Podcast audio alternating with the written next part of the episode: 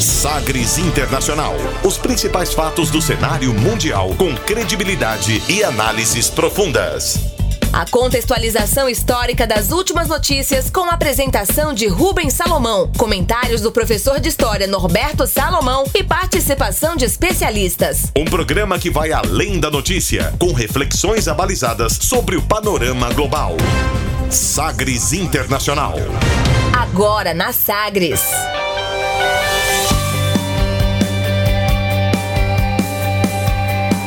Olá, seja muito bem-vindo à 43ª edição do Sagres Internacional. Eu sou Rubens Salomão e a partir de agora com você, ouvinte Sagres, os fatos precisos e análises credenciadas sobre os principais temas mundiais. E você confere nesta edição o tema do dia: a história por trás da crise na Bolívia. Partido Socialista busca alianças para formar novo governo de esquerda na Espanha. Câmara do Chile aprova a convocação de plebiscito para a nova Constituição. E o Twitter garante tomar medidas para que as eleições no Reino Unido sejam saudáveis e seguras. Saudi Aramco, a controversa estreia da empresa mais lucrativa do mundo na Bolsa de Valores. E ainda a música mais tocada nas paradas do Afeganistão. Fique ligado, Sagres Internacional está no ar. Você conectado com o mundo. Mundo. O mundo conectado a você. Sagres Internacional. E como sempre, o programa conta com a produção, comentários do professor de História e Geopolítica, Norberto Salomão. Oi, professor, tudo bem? Olá, Rubens. Olá, ouvintes. Tudo bem? Estamos aqui mais uma vez para comentarmos o cenário internacional e a América do Sul pegando fogo, né? Bolívia, Chile, Argentina, coisa não tá fácil não. Venezuela. Vene Venezuela o de sempre. é, a gente vai fazer até uma análise meio que comparativa, né, professor? Verdade. Você fica ligado conosco aqui, o Sagres Internacional, na sua edição 43, já está no ar. E, como sempre, a gente começa o programa conferindo uma declaração de destaque nesta semana. Agora, as frases bem ou mal ditas por aí. Sí, pero las canciones. Hated man in the world, that's the question. Abre aspas. Abre aspas nesta edição para o primeiro-ministro da Espanha, Pedro Sánchez. Ele e o partido dele, o Partido Socialista, o PSOE da Espanha, venceram as eleições legislativas no país, mas sem maioria absoluta, o que obrigou o primeiro-ministro Pedro Sánchez a formar uma coalizão para conseguir um novo governo. La democracia nos ha convocado hoy a las urnas y la democracia nos ha convocado a partir de mañana a desbloquear la situación política a todos los partidos y a que haya un gobierno progresista liderado por el Partido Socialista. Y tengo que deciros que desde el Partido Socialista, como he dicho antes, vamos a actuar con generosidad y con responsabilidad, que mi empeño es que esta vez sí, sí o sí vamos a conseguir un gobierno progresista y por eso vamos a desbloquear la situación política en este país. A ese llamamiento, porque no depende solamente del Partido Socialista, sino los españoles en las urnas, a esa convocatoria, a esa convocatoria, llamamos a todos los partidos políticos, salvo aquellos que se autoexcluyen de la convivencia y siembran el discurso del odio y de la antidemocracia. Para traduzir o que disse o primeiro-ministro da Espanha, Pedro Sánchez, abre aspas, a democracia nos convocou hoje para as urnas e a partir de amanhã para desbloquear a situação política com todos os partidos e formar um governo liderado pelo Partido Socialista. E tenho que dizê-los que vamos atuar com generosidade e responsabilidade e as opções são sim ou sim vamos conseguir um governo progressista e por isso vamos desbloquear a situação política deste país. Isso não depende apenas do Partido Socialista, dos espanhóis e das urnas. Para essa convocação, chamamos todos os partidos políticos a não ser aqueles que excluem da convivência, que se excluem da convivência com discurso de ódio e antidemocracia. Fecha aspas aí para o primeiro-ministro da Espanha, Pedro Sánchez, que teve aí, portanto, um resultado positivo nas eleições, mas não o suficiente para formar um novo governo. Palavras dele, que também é chamado de presidente de governo, né? Primeiro-ministro Pedro Sanches, logo depois do resultado das urnas na última semana, em que o partido dele, o PSOE, venceu mas sem a maioria absoluta. Logo no início da semana, um abraço no mínimo inusitado confirmou as intenções do primeiro-ministro de formar uma coalizão para esse novo governo. O líder do partido Unidos Podemos, mais conhecido só como Podemos, né? Pablo Iglesias, anunciou um acordo para apoyar Pedro Sánchez. E a gente ouve também. Como dije en la noche electoral, tras conocer los resultados de las elecciones, lo que abril, lo que en abril era una oportunidad histórica, se había convertido en una necesidad histórica. Me complace anunciar hoy, junto a Pedro Sánchez, que hemos alcanzado un preacuerdo que ustedes ya conocen para conformar un gobierno de coalición progresista en España. Un gobierno de coalición progresista que combine la experiencia del PSOE con la valentía de Unidas Podemos. Un gobierno que trabaje por el diálogo para afrontar la crisis territorial y por la justicia social como la mejor vacuna frente a la extrema derecha. É o que disse aí o líder do partido Podemos, o Iglesias, Pablo Iglesias, abre aspas. Como disse na noite da eleição, se abriu uma oportunidade histórica diante de uma necessidade histórica. Me cumpre anunciar hoje que eu e o presidente Sanches alcançamos um acordo, com, como todos sabem, para formarmos um governo de coalizão progressista na Espanha. Um governo que combine a experiência do PSOE com a coragem do Podemos um governo que trabalhe pelo diálogo para resolver as crises territoriais e pela justiça social como melhor opção diante da extrema-direita. Fecha aspas para Pablo Iglesias, líder do Podemos, e antes ouvimos o primeiro-ministro Pedro Sanches. Pois é, essa extrema-direita, com o partido Vox, se tornou a terceira força do parlamento na Espanha e deve manter lá o parlamento bloqueado a, a, enquanto o Pedro Sanches não consiga de fato ter a maioria. O Partido Socialista Operário Espanhol, o PSOE, de Pedro Sanches é o vencedor com 120 cadeiras das 350 da Câmara Baixa, uma a mais do que o conquistado nas eleições do dia 28 de abril deste ano, quando também teve uma maioria. O Vox, de direita, teve o maior crescimento capitalizado pela crise da Catalunha, teve 52 assentos, mais do que o dobro na comparação com os conquistados em abril, eram só 24. Partido é, Conservador, o Partido Popular, que protagonizou uma polarização histórica na política da Espanha, né? era o PSOE de um lado, o PP, Partido Popular de outro, também ganhou espaço, passou de 66 assentos para 87, enquanto o Partido Cidadãos, é um partido de centro-direita liberal, foi pulverizado, caindo de 57 só para 10 deputados. A esquerda mais radical é o Podemos, ficou com 35 deputados e tem uma cisão aí nessa esquerda mais radical, que é o Mais País, que entra na Câmara com três cadeiras depois dessa última eleição. E agora em destaque esse anúncio é, do acordo aí entre o Pedro Sanches e o Pablo Iglesias. E chamou a atenção, professor, o abraço dos dois. Uh, veja só como foi a reação, ouça, né? Como foi a reação da imprensa no momento em que os dois anunciavam esse acordo. Muchísimas gracias, enhorabuena a todos los que lo han hecho posible y gracias Pablo también por eh, la generosidad y por la responsabilidad que hemos demostrado todos en el interés general de nuestro país. Gracias de verdad.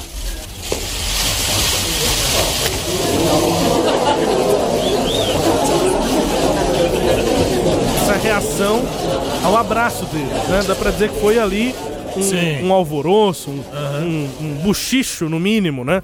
É, depois dos dois se abraçarem. O Podemos é, tem feito muitas críticas ao PSOE e ao Pedro Sanches, inclusive na última eleição. É, houve a, a, forçação de uma nova eleição porque o Podemos e o PSOE não fizeram uma é. coalizão. Agora esse acordo foi a, adiantado, professor. É, e, e, assim, na minha opinião, é de forma tardia, porque naquele momento, se o PSOE e o Podemos tivessem se aliado, eles conseguiriam 144 cadeiras, se eu não me engano, o que daria para compor um governo. Não foi possível, nova eleição, e olha o que, o que ocorre.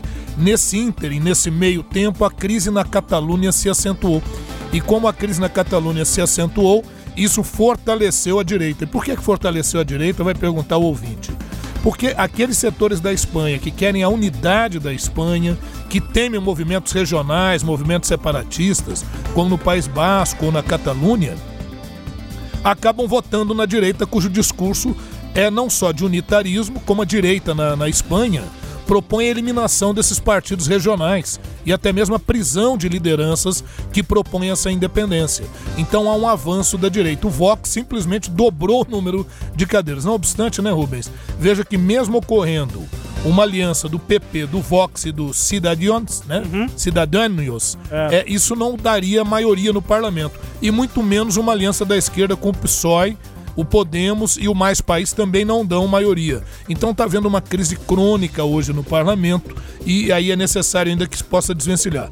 É um avanço, sim, esse encontro entre o Sanches e o líder do Podemos, né? Mas isso não vai ser suficiente, isso vai dar só 120 cadeiras num parlamento que tem 350. Essa crise, esse panorama, ele vem desde 2015, que encerrou aquela bipolarização entre o PSOE, que é, é, é de esquerda, e o PP, que é de centro-direita. Desde então houve quatro eleições em quatro anos e isso demonstra sim uma, uma dificuldade. Outra coisa é que o índice de crescimento da Espanha ele está apontando para baixo, em que pese a Espanha ser a terceira força econômica na União Europeia, as projeções de crescimento da Espanha não são ruins, mas elas demonstram sim uma queda de crescimento. Então isso pode apontar para um certo desemprego, para algumas questões de crise dentro da Espanha. Isso somado à questão da Catalunha tende a fazer com que a política espanhola se polarize cada vez mais e a ideia é fechar um governo de coalizão. Um governo de coalizão que não ocorre já há muito tempo, né? justamente pela dificuldade de se conseguir isso. Então vamos entender o que está acontecendo. A aliança da esquerda hoje não consegue fazer maioria no parlamento e uma aliança da direita hoje não consegue fazer uma maioria no parlamento. Qual seria a solução para evitar uma nova eleição? Que houvesse o apoio da direita ao governo do Sanches, que hoje tem maioria, mas não é uma maioria absoluta. Quer dizer, alguém da direita, ou PP, o Vox, eu acho muito difícil, porque o Vox ele, ele seria o outro lado, né? Oposição mesmo extremada. Então teria que ter algum apoio é, do PP ou de algum partido mais de centro para que se pudesse fazer ou formar um governo de coalizão nesse momento. E o partido não racha? Tem que ir o partido inteiro? Tem que ser uma coalizão assim oficial? Não, não. É, ou dá para rachar o partido? Dá para rachar o partido. Pois é. é. Porque o que o, o, Pedro Sanches citou é isso. Estamos abertos a todos os partidos. Sim. A não ser aqueles, e aí ele cita ali coisas que dão referência ao Vox. Ou seja, tirando o Vox, isso. esses todos aí estão na lista aí é de. por isso que eu vejo uma possibilidade do PP talvez apoiar para evitar uma crise maior, pensando no aspecto mais econômico, né? agora, por outro lado, a direita também pode apostar em novas eleições, porque da última eleição que ocorreu em abril desse ano para cá, o, o Vox ele, ele subiu de 24 para 52 é, cadeiras. Eu acho que esse é o número, não é, Rubens? É isso, é exatamente Duas, isso. Né? Então, quer dizer, ele mais que dobrou. Então vai que a direita resolve apostar em uma nova eleição.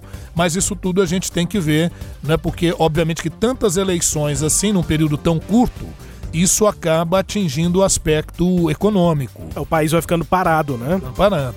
É, sem dúvida, a Espanha aqui no nosso quadro abre aspas, ouvindo Pablo Iglesias, que é o líder do Podemos, é, adiantando aí essa possível coalizão com o PSOE do primeiro-ministro Pedro Sanches. A Espanha no nosso quadro abre aspas e na sequência tem o tema do dia. Navegando pelos mares da informação. Sagres Internacional.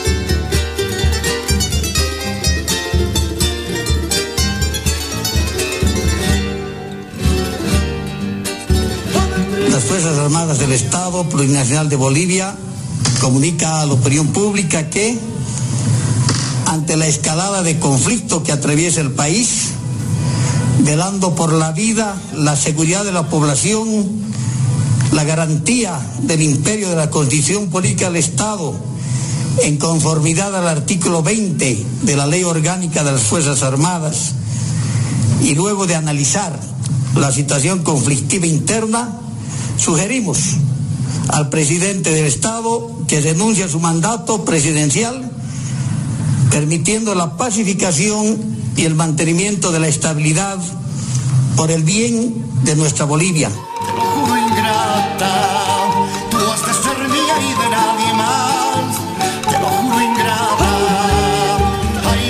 Gracias, creo que es el pueblo el que está marcando las líneas y el sentimiento de lo que queremos.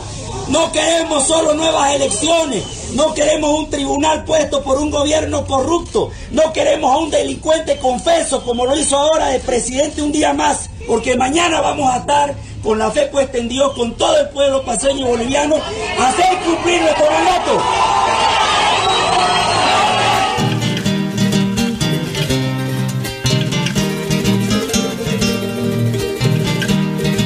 É, e a gente foi tentando aqui trazer né, pontos que foram fundamentais para essa crise na Bolívia, ouvindo a cueca boliviana, né, a música andina, marcante aí da cultura do país boliviano. Primeiro nós ouvimos um dos cantos, né, de uma das raras manifestações, pelo menos nesses últimos dias, manifestações pacíficas, totalmente pacíficas, dificilmente tem acontecido na Bolívia. É um cenário quase que de guerra civil no país. E aí nós ouvimos ali o Bolívia unida, jamais será vencida, dos momentos raros ali. A gente tem muitos relatos e vídeos, enfim, áudios de momentos terríveis nesse confronto aí de grupos é, que são é, é, tem divergências profundas lá no, no, na Bolívia. E aí, as Forças Armadas são fundamentais nesse processo. Ouvimos, inclusive, o líder, né, o comandante das Forças Armadas da Bolívia, que foi fundamental para a renúncia de Evo Morales, o general Williams Calimán, dizendo ali que sugeriria ao presidente que renunciasse ao cargo. Logo depois do Calimán, é, o comandante das Forças Armadas, aí a gente ouviu o que tem sido chamado de Bolsonaro boliviano, o Luiz Fernando Camacho. E aí o professor vai explicar se é Bolsonaro boliviano mesmo ou não, mas enfim, uh, essa é a realidade lá no país. O fato é que Evo Morales renunciou e o país segue em crise, professor. Pois é, é verdade, Rubens. O, o, se, se, a gente observar o, a Bolívia, a América Latina, né, de uma forma geral, não é um lugar de estabilidade política e muito menos de estabilidade institucional. Né? Há uma frase assim famosa que diz o seguinte: lá na Europa, nos países da Europa, o desenvolvimento do Estado, a nação surgiu antes do Estado, portanto, o Estado seria fruto da nação, né? E no caso da América Latina, os estados se formaram e as nações ainda estão por se organizar. Ou seja, quem constituiu os estados na América Latina foram as elites coloniais que aqui já existiam. Então há, há, uma, há uma falta de sintonia entre a, a, o anseio popular, o anseio nacional que ainda estava em formação, e as leis, as constituições, as instituições, a maneira como elas foram sendo estabelecidas. Renunciar a mi cargo de presidência. ¿Por que decidi esta renuncia? Para que Mesa y Camacho no sigan persiguiendo a mis hermanos, dirigentes sindicales. Nuevamente quiero decirles, por estas cosas estamos renunciando, para que no sigan siendo amenazados, amedrentados, intimidados nuestras familias. Vamos a continuar junto al pueblo boliviano, como decimos hasta ahora, luchando por nuestra querida Bolivia. O que foi que ele disse? O que foi que ele disse? Para traduzir o que disse aí Evo Morales no momento em que ele discursava renunciando ao posto de presidente da Bolívia. Pois é, abre aspas, decidi renunciar a meu cargo de presidente para que Messa, o Carlos Messa e Camacho não sigam perseguindo meus irmãos dirigentes sindicais. Repito que é por esse motivo que estou renunciando para que não sigam ameaça, ameaçadas, amedrontadas e intimidadas nossas famílias. Vamos continuar juntos do povo boliviano como fizemos lutando por nossa querida Bolívia. Fecha aspas. Evo Morales tem falado muita coisa, tem se pronunciado, enfim. É, esse, essa declaração é a histórica, é o momento em que ele renuncia e diz exatamente isso. Uh, a gente segue ouvindo agora a música do grupo tradicionalíssimo da Bolívia, Los Quiarcas, grupo dos anos 60 que até hoje toca, canta músicas tradicionais da Bolívia. Primeira vez que a vida me golpeou duro el amor, primeira vez que en mis penas sentí latir de ilusión, primeira vez que no pude decirle no al corazón. Primera vez que no pude decirle no al corazón.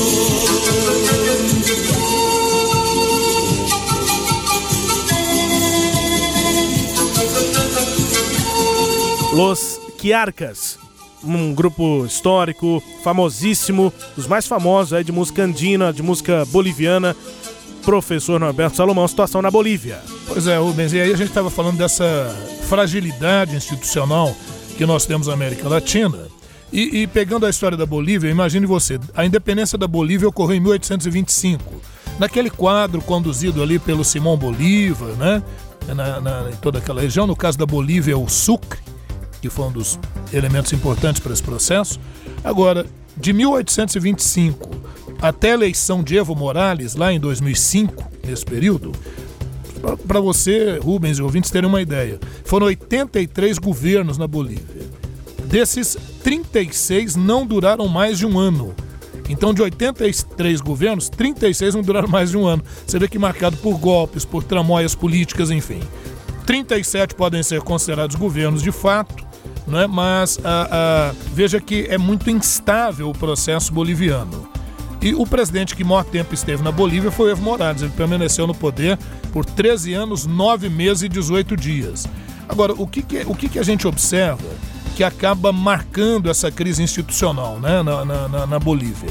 O que marca essa crise institucional é justamente, na Bolívia e em outros lugares da América Latina, é justamente o fato do cara, assim que ele consegue ter o poder, ele querer manter esse poder se baseando muito em, em algumas manobras que não atendem às leis, ou que manipulam com as leis, ou que se baseiam muito no apoio popular em um dado momento. Então, essa linha populista, ela consegue atender alguns anseios em um determinado momento. Mas o país ele não é bipolar, não é, Rubens? Há um segmento médio que inclusive se beneficia muitas vezes dessas medidas, mas à medida que ganha poder de compra, à medida que consegue conquistar alguma relativa estabilidade, não concorda com esses governos e com a maneira como eles vão se mantendo com base no assistencialismo. Então, isso acaba abrindo espaço para críticas muito fortes. E esses governantes normalmente dão chance para azar. Por exemplo, em 2009, houve uma, uma, uma, uma mudança na Constituição, uma emenda constitucional, que possibilitou a reeleição presidencial para dois mandatos consecutivos de cinco anos. Quer dizer, o sujeito poderia ficar dez anos no poder. Isso permitiu que o Evo Morales ficasse até 2010, depois de 2010 até 2014, início de 2015. Em 2016, partidários do Evo Morales convocaram um referendo. Será que vão querer que ele fique então? E o que, que deu no referendo? 52% disseram não não queriam a reeleição do Evo, do Evo Morales. Bom, então ele não poderia se candidatar novamente. Que já é muito questionável você fazer uma pesquisa eleitoral por referendo, né? Por referendo, mas tudo bem, foi feito e deu não para ele. Pois é. Aí em 2017 o Tribunal Constitucional, que é a Suprema Corte, seria lá o Supremo Tribunal Federal lá da, da, da Bolívia, é, afirmou que ele não poderia ser impedido de concorrer porque isso seria uma violação aos direitos humanos. Quer dizer, olha, olha a fundamentação que se utilizou. Então o Evo Morales atropelou uma, uma, uma vontade popular que ficou muito clara no plebiscito e já a partir daí já começa talvez o grande erro do Evo Morales, que é tentar, foi tentar forçar a barra para um quarto mandato, né? E aí a coisa começou a desandar. O Carlos Mesa sempre acusando isso, dizendo que não aceitaria uh, uh, o resultado das eleições, criticando o processo eleitoral uh, na Bolívia E aí, quando acontecem as eleições, a maneira também foi completamente desastrosa.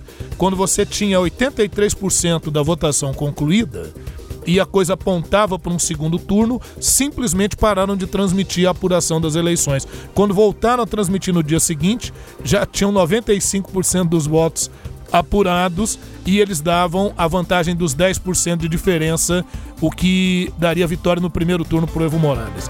Daí para frente a coisa desandou, a polarização no país imensa e, e, e aí um desastre, né? É, é, renúncia de autoridades na Bolívia, Uh, não houve o apoio das Forças Armadas e muito menos da polícia. A polícia ameaçou uh, fazer até um boicote ao governo do Evo Morales e aí o Evo não teve mais chance, né? A única saída dele realmente seria a renúncia. Só que aí, a partir daí, Rubens, a Bolívia foi tomada por uma série de atos extremamente radicais que envolveram agressões, inclusive, a familiares do presidente Evo Morales e de seus apoiadores. E vem, por último, essa afirmação do general dizendo que o melhor para a Bolívia seria a renúncia. Então a gente está dizendo aqui. Aí foi a gota d'água. Foi a gota né? d'água. A gente está dizendo aqui que o, o, Evo Morales foi convidado a sair, né? Eu diria praticamente que ele foi expulso do poder. Aí muitos ficam questionando: foi golpe o que houve na Bolívia, na renúncia do Evo Morales? Ele renunciou porque houve um golpe? Bom, na verdade, eu eu enquadraria isso como um contragolpe. Eu entendo que o que o Evo Morales pretendeu fazer com a sua continuidade seria um verdadeiro golpe ao plebiscito, à própria questão constitucional, né? E o que houve aqui um contragolpe. Então, um contragolpe não significa que não seja violento, não. Mas é, é, a violência é muito grande, a instabilidade muito grande na Bolívia e agora fica para vermos o que, que vai se dar, né? Porque houve a renúncia não só do Evo Morales, como do vice-presidente, do presidente do Senado, que seria o próximo na linha de sucessão, do presidente da Câmara dos Deputados, que seria o próximo na linha de sucessão, e agora o pepino fica talvez para o vice-presidente do Senado e para outros eventos que transcorrer na política boliviana agora. Tudo isso demonstrando que as instituições na Bolívia estão absolutamente fragilizadas, como estão no Chile, como estão na Venezuela. Uma comparação que se faz é o seguinte: qual a comparação entre o Evo Morales e o Nicolás Maduro na Venezuela? A diferença é que o Nicolás Maduro na Venezuela tem o apoio das Forças Armadas.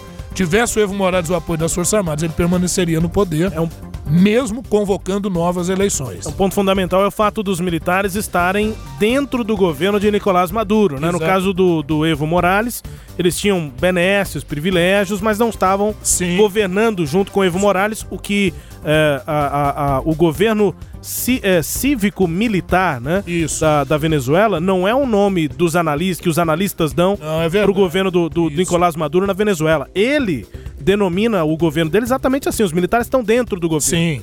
E, e outra coisa, né, Rubens? Quando houve a apuração, porque aí se pediu uma auditoria e a OEA foi fazer a auditoria, a Organização dos Estados Americanos, elas obviamente viram irregularidades, mas não teria também como não ver. Lógico que ocorreram irregularidades, mas entre esse processo de eleição, a radicalização na Bolívia e a auditoria da OEA, nesse, nesse ínterim, muitas urnas foram queimadas.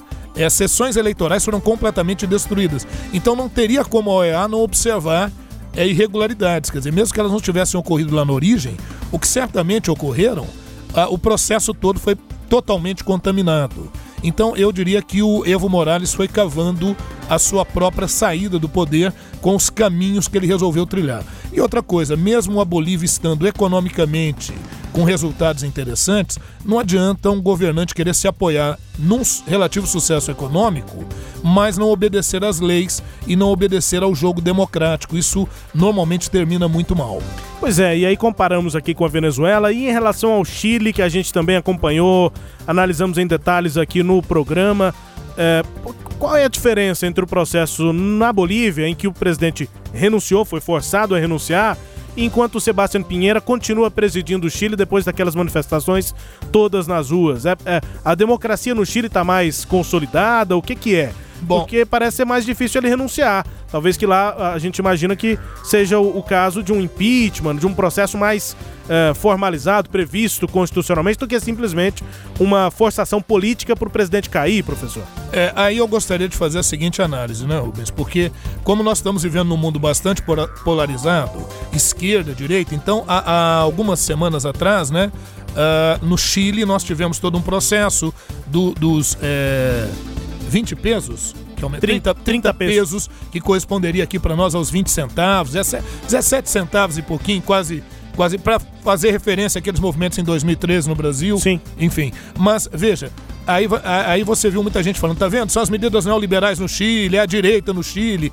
toma direita, né? E agora o governo do Evo Morales que é de esquerda. E aí eu pergunto ao ouvinte uh, o seguinte: será que a questão realmente é de esquerda ou de direita, fazendo uma análise mais profunda, ou da falta de consistência institucional? Na verdade, o, o Estado democrático na América Latina como um todo, ele é muito recente. Então ele acaba sofrendo, se ressentindo disso e seja a esquerda ou a direita, você vai ter sempre problemas em relação a isso. Agora na comparação, veja que o caso é diferente. No caso da Bolívia houve todo um processo de forçação de barra no processo eleitoral. O caso do Chile é um pouquinho diferente. O caso do Chile é o seguinte: aquelas políticas que foram adotadas desde o período de Pinochet medidas econômicas, elas geraram profundas desigualdades sociais no Chile. Se por um lado o Chile teve um certo crescimento econômico, por outro lado isso não correspondeu à distribuição de renda. Isso somado a uma constituição que é do período de Pinochet, uma constituição muito rígida que amarra qualquer mudança, isso leva as pessoas à rua. Por isso que até nas manifestações no Chile, o discurso era não é apenas por 30 pesos, é por 30 anos.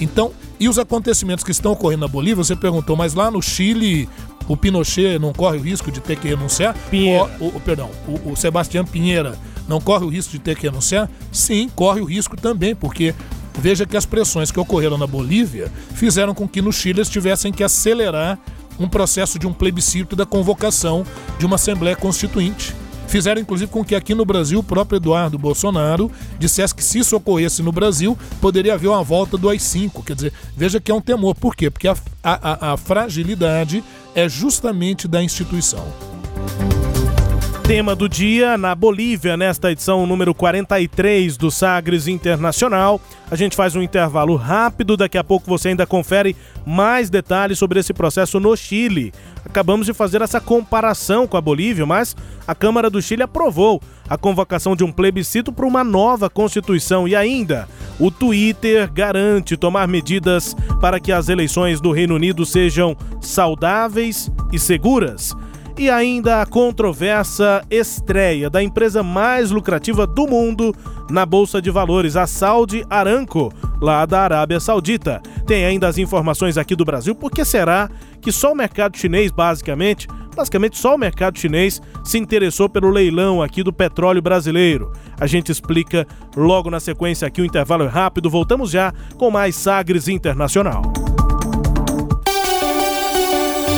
O aplicativo da Rádio Sagres conquistou mais um número histórico. Ultrapassamos a marca dos 30 mil downloads. E graças a você, estamos nos preparando para quebrar mais um recorde. Um milhão de visualizações no nosso aplicativo. Essa é mais uma grande conquista que só foi possível graças ao seu reconhecimento, ao jeito Sagres de produzir conteúdo de qualidade e por tornar o nosso aplicativo referência em fonte de informação. Venha fazer parte do time de mais de 30 mil ouvintes que tem acesso ao nosso conteúdo e baixe você também o aplicativo Sagres no seu celular. Disponível nas plataformas Android, iOS e PWA. Sistema Sagres, comunicação em tom maior. Você que acorda bem cedo tem um bom motivo para sintonizar a Rádio Sagres 730. Ouça o programa Raiz Brasileira, os grandes nomes e as grandes canções da autêntica música brasileira, todos os dias na Sagres 730. Destaque para as primeiras notícias do dia, no esporte e no jornalismo. Música e informação, uma companhia agradável para começar o seu dia. Programa Raiz Brasileira. Apresentação: Justino Guedes. Oferecimento: Bater Shop Baterias, Erva Fé, ervas medicinais e Simbora Restaurante. Entretenimento.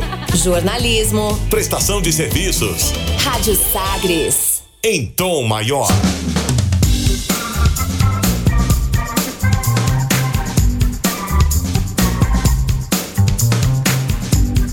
Estamos de volta com Sagres Internacional na sua Sagres 730, no rádio no 730M e também nas plataformas digitais, aqui pelo sagresonline.com.br e no SoundCloud, no Spotify, o Sagres Internacional também no formato podcast. Obrigado a você que nos acompanha, fica bem informado, analisa com a gente o mundo. Nós estamos de volta com Sagres Internacional. Comigo, Rubens Salomão, comentários do professor Norberto Salomão e a partir de agora, para girar as informações pelo mundo. Velas ao mar. A Câmara dos Deputados do Chile aprovou a convocação de um plebiscito para uma nova Constituição em 90 dias, além de um plebiscito de ratificação para o documento. A decisão foi tomada depois de um debate que durou 10 horas. O governo chileno havia anunciado que iniciaria o processo para uma nova Constituição através de um Congresso Constituinte, com ampla participação cidadã e um plebiscito que o ratifique. A manobra né, atende a uma das principais demandas surgidas nos protestos que ocorrem no país. O presidente Sebastião Pinheira já havia anunciado que preparava um projeto para fazer mudanças na Constituição, que foi promulgada na ditadura de Pinochet em março do ano passado, poucos dias depois de Sebastião Pinheira assumir a presidência.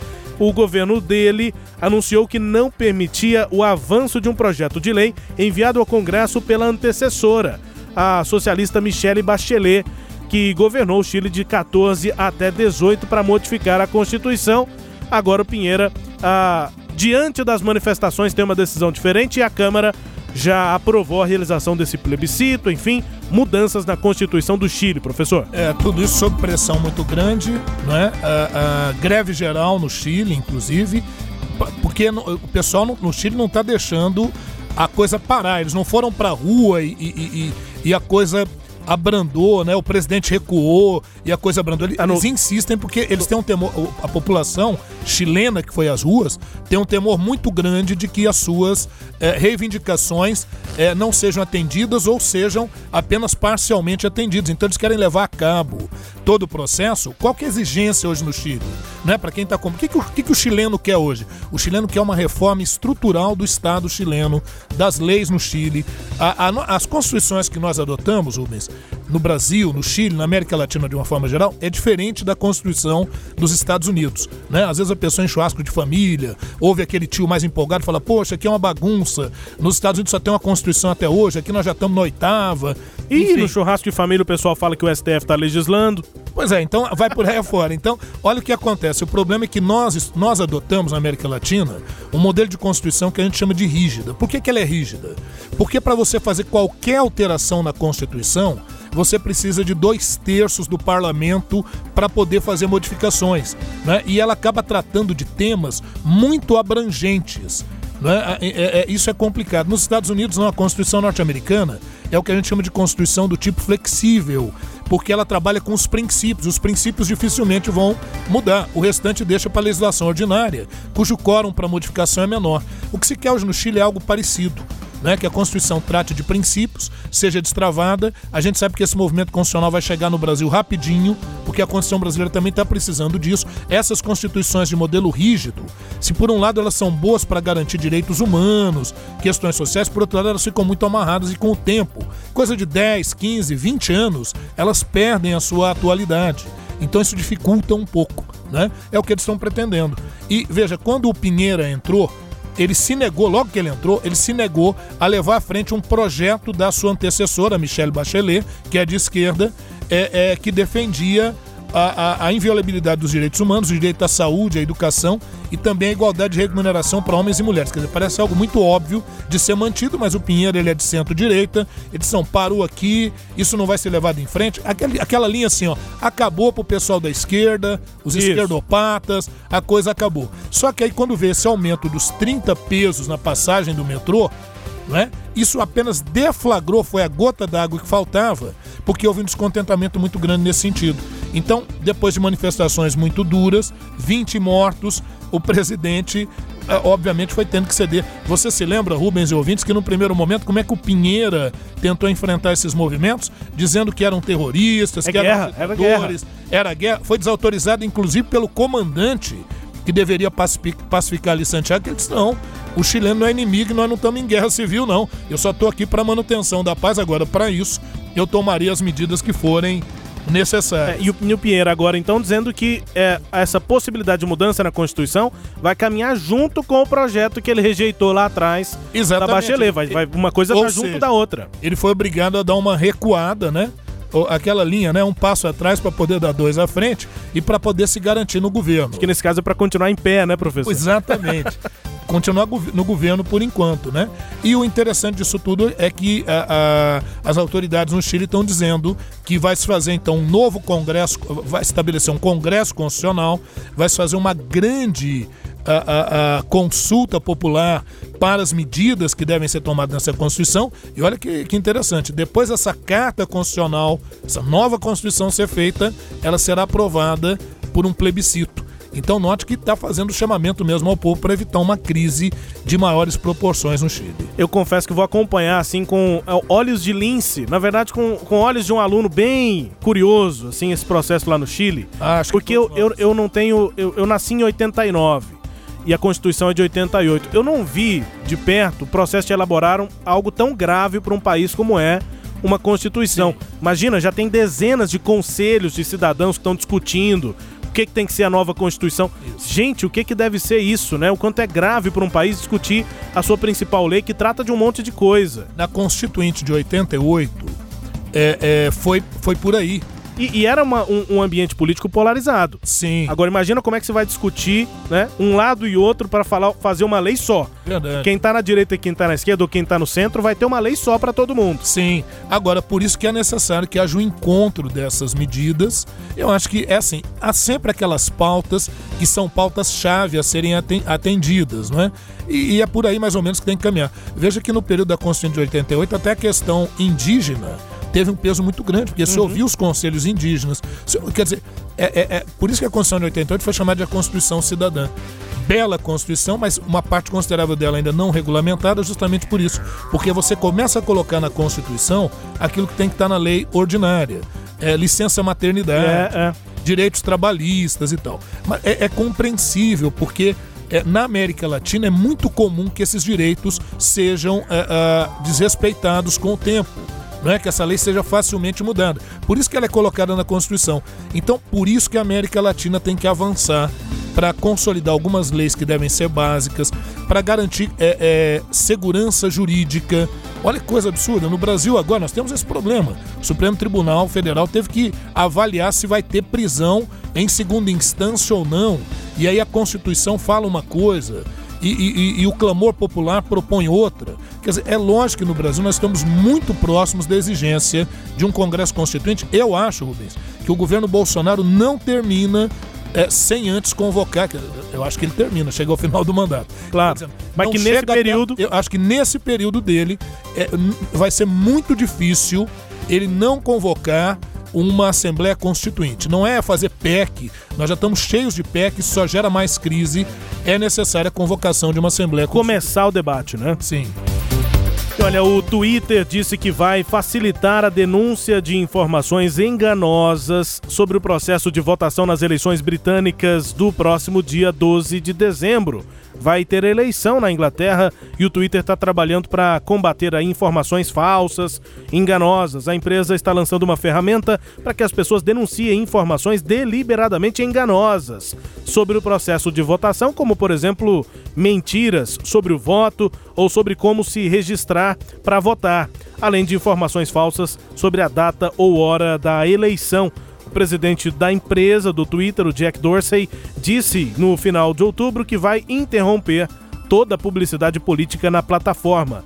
O Twitter vai publicar detalhes da proibição nesta semana e aplica a partir do próximo dia 22. Nesse sentido, as eleições do Reino Unido são um dos primeiros grandes testes para essa nova medida.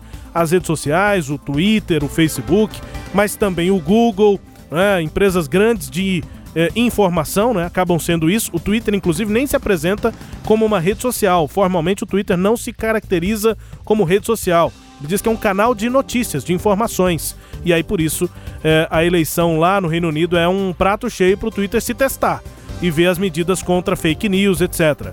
tem essa questão e tem também, claro, a questão política no Reino Unido. O Boris Johnson conseguiu essa vitória e vai ter a eleição no dia 12 de dezembro, professor. Olha, Rubens ouvintes, eu acho que para isso tem que ter um esforço internacional de verdade mesmo.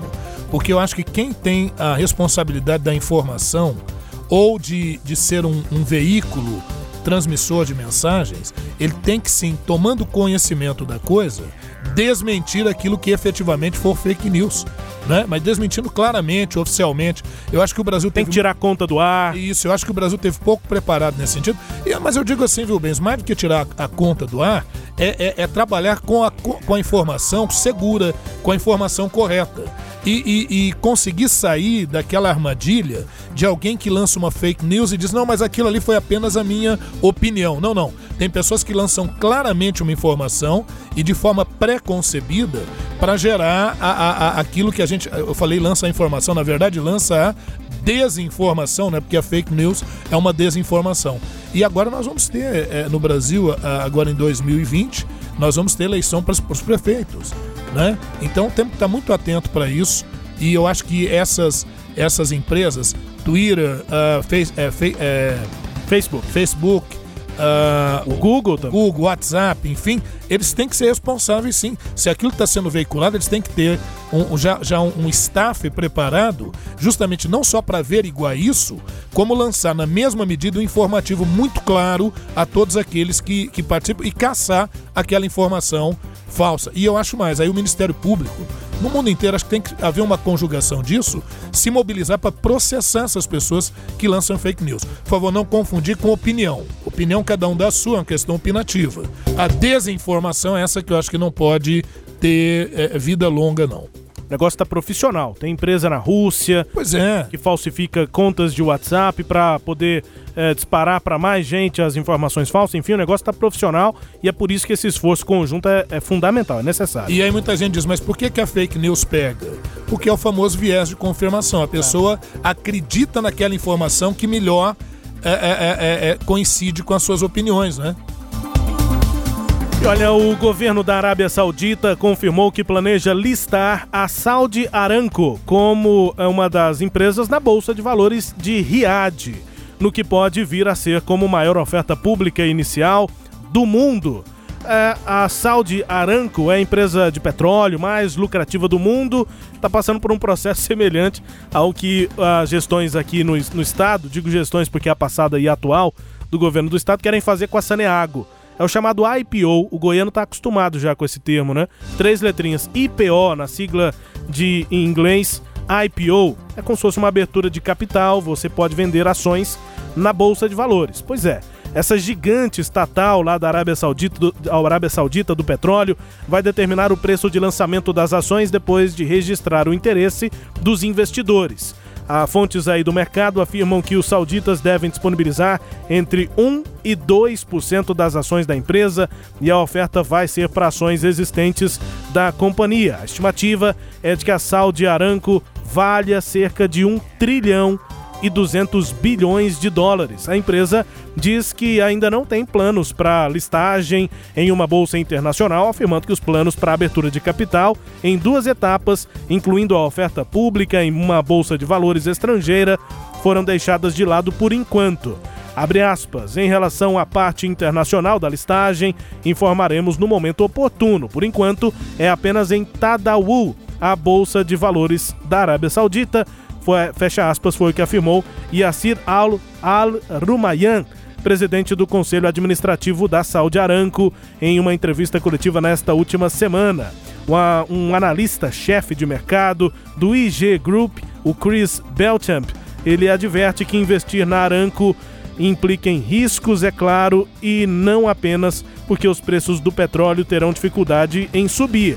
Esses riscos em potencial ficaram em evidência nesse último mês de setembro. Nós falamos sobre isso aqui, quando dos ataques de drones à refinaria de Abqaiq e o campo de Curais, ambos da Aramco, na Arábia Saudita. Esse tipo de situação geopolítica influencia poderia influenciar nas ações de uma empresa, nesse caso a Saudi Aramco foi alvo das ações, dos ataques e ainda não estava no mercado de ações. O presidente da companhia, Amin Nasser, que é, classificou essa iniciativa como histórica e afirmou que a empresa ainda é de a empresa de petróleo mais confiável do mundo.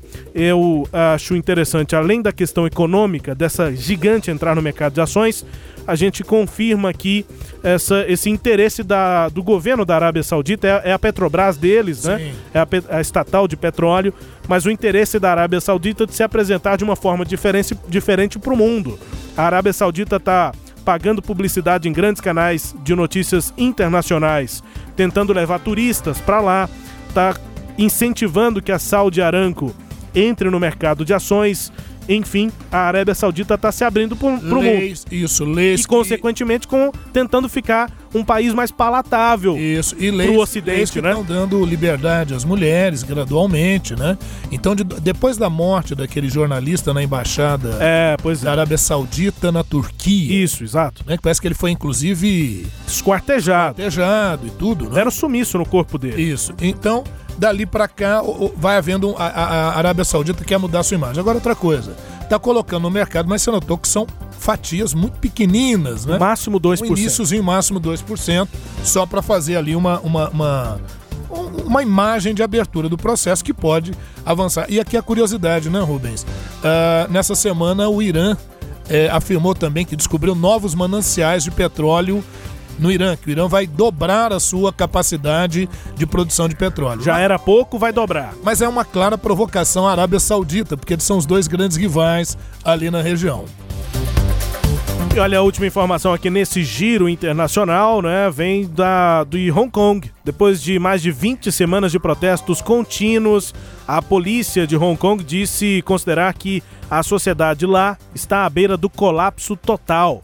A frase foi dita por um porta-voz da polícia em um informe se referindo aos últimos dias de violência. Os confrontos dessa semana ocorreram um dia depois de a polícia balear um manifestante a queima-roupa e um homem ser coberto de gasolina e incendiado. Em alguns dos piores episódios de violência na ex-colônia britânica em décadas, nós já detalhamos aqui a situação de Hong Kong, que ficou ainda mais grave depois desse caso, um manifestante que foi baleado. O porta-voz da polícia é, caracterizou aí alguns manifestantes como arrua, arruaceiros mascarados, que cometeram atos insanos como atirar lixo, bicicletas e outros destroços em trilhos do metrô e em linhas de energia suspensas, paralisando o sistema de transporte. Foi no meio desses confrontos que um dos manifestantes foi baleado e a gente segue com olhos é. atentos aqui lá para Hong Kong também. Só lembrar rapidinho que a questão em Hong Kong, Hong Kong é uma área que foi reintegrada a, a, a China nos anos 90 e a partir dali Hong Kong fica numa situação muito especial, é um estado autônomo, mas uma condição muito específica. E medidas recentes de alguma repressão a Hong Kong fez com que houvesse o, o movimento dos guarda-chuvas lá em Hong Kong, de manifestantes contra a interferência de Pequim. Hoje em Hong Kong você tem a, a ação de grupos que são pró liberdade e democracia em Hong Kong e grupos que são pró-Pequim. E aí a coisa se intensifica e notícias como essa, elas vão se repetindo a cada semana porque as manifestações lá não cessam. O Sagres Internacional também com as informações do Brasil. O Ernesto nos convidou. Brasil Internacional. Ouvinte, você sabe o que é que explica o interesse da China em investir aqui no petróleo brasileiro? Pois é, a China foi o único país estrangeiro a ter empresas dando lance nos dois leilões do pré-sal realizados pelo governo brasileiro nesses últimos dias, últimas semanas. Nenhuma outra empresa de outro país, além de Brasil e China, fez ofertas pelas 10 áreas de petróleo oferecidas, embora companhias de 13 países, como Inglaterra, Estados Unidos e França, estivessem inscritas nos leilões, estavam aptas a dar lances, mas só Brasil e China empresas desses países é que ofereceram alguma oferta. Né? Entre os motivos apontados para o desinteresse estão o alto valor cobrado de bônus de assinatura, que é um preço previamente fixado a ser pago pelo direito de explorar as reservas, como ali um pagamento mínimo que a empresa vai ter de fazer para explorar o petróleo aqui no Brasil. E também as indefinições sobre a indenização que a empresa vencedora teria que pagar à Petrobras pela descoberta das reservas aqui pela estatal no Brasil. Mas o, o que é que então explica o interesse efetivamente da China? Que, diferentemente dos outros países, fez ofertas nos leilões todos, nos dois leilões organizados pela Petrobras. De acordo com especialistas ouvidos pela BBC, o investimento dos chineses aqui no Brasil integra, faz parte de uma estratégia de curto e médio prazos eh, no país, eh, lá da China, né, do país, em expandir a sua rede de abastecimento de petróleo e também de gás pelo mundo. Segundo a maior economia do planeta, a China não possui em seu próprio território reservas de petróleo capazes de abastecer o mercado interno e garantir o rápido ritmo de crescimento. Por isso, o presidente chinês Xi Jinping lançou nos últimos anos uma ofensiva para diversificar ao máximo as fontes de extração de gás e petróleo por empresas chinesas, com grandes investimentos em operações de petróleo na África e no Oriente Médio. A estratégia da China é essa, também a presença global né, de influência chinesa também nessa contraposição com os Estados Unidos, professor. É isso, a China, como a gente poderia brincar aqui, não está de brincadeira, né? não está, né? Se tem oportunidade, ela pega. Sim, sim. Agora aqui no Sagres Internacional, última informação é uma avaliação do vice-presidente Hamilton Mourão, que também está muito envolvido com as questões internacionais do país. Ele disse que a África é uma prioridade para a atuação externa brasileira. Abre aspas. A África é uma prioridade perene da nossa atuação externa. Conforme o Brasil se restabelece de uma grave crise, essa aproximação retoma o seu sentido natural, disse aí o vice-general Mourão. Para ele, algumas empresas brasileiras já têm buscado abrir espaço nesses mercados lá na África.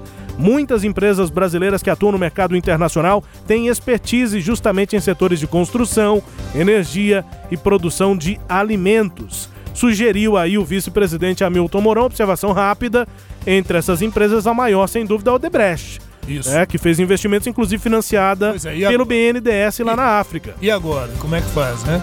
E a África, a África é um manancial importante. Eu acho que o governo aí precisa estar né, buscando reposicionar a postura do governo brasileiro em relação à região da África. A gente vai chegando ao fim aqui do Sagres Internacional, sem antes conferir uma música bem tocada no mundo. E nessa edição 43, nós vamos pro Afeganistão. مخ د ستوره د اسمان. هزلتا نشم قربان. الوانې در پسې مرم. من جوړ ک خپل جانا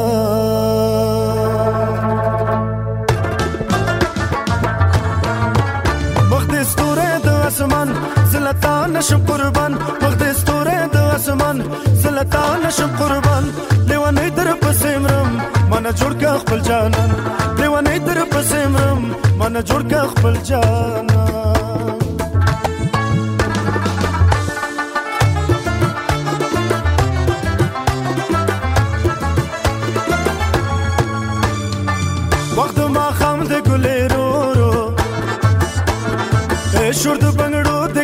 رو رو اے وخت ما خام د ګلې رو رو شور د بنگړو د ګران رو رو رو رو رازا ګل رو رو رازا رو رو رازا ګل رو رو رازا مدا مدا مدا مدا مدا مدا مدا مدا مدا مدا meda meda meda meda meda meda meda meda meda É o refrão que está bem tocado, já tem aí pelo menos quatro semanas lá no Afeganistão. A música foi lançada em setembro desse ano de 2019 e tem sido bastante tocada lá nos celulares, nas rádios, enfim. O nome do cantor é Hamayon Angar. Hamayon Angar e a música se chama Pasto Remix eu confesso aqui que não consegui encontrar a letra para traduzir para inglês e depois para português. Não consegui encontrar é, procurei bastante, mas fica esse registro porque o que eu consegui encontrar é que esse é um movimento desse cantor, do Hamayon Angar, e de uma produtora, de uma gravadora lá do Afeganistão que quer cantar músicas populares é, com alguma referência é, da história, né, da, da, da, música mais tradicional do Afeganistão, mas que sejam populares, que sejam pop, para vender. Seria o A-pop. É, e que sejam cantadas é, nessa língua que não é o persa, que é normalmente o mais comum no Afeganistão, é o afegão, a língua afegã, que para eles é o chamado Pashto. Então essa música se chama Pashto Remix. É um remix em Pashto em afegão, cantado aí pelo Hamayon Angar, música bem tocada lá no Afeganistão, professor. Muito bem, Rubens.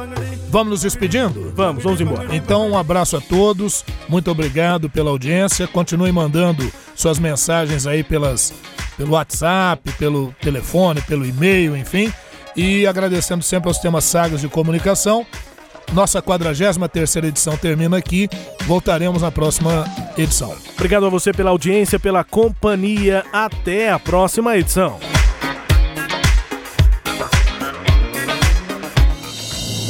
Você ouviu Sagres Internacional. Os principais fatos do cenário mundial com credibilidade e análises profundas.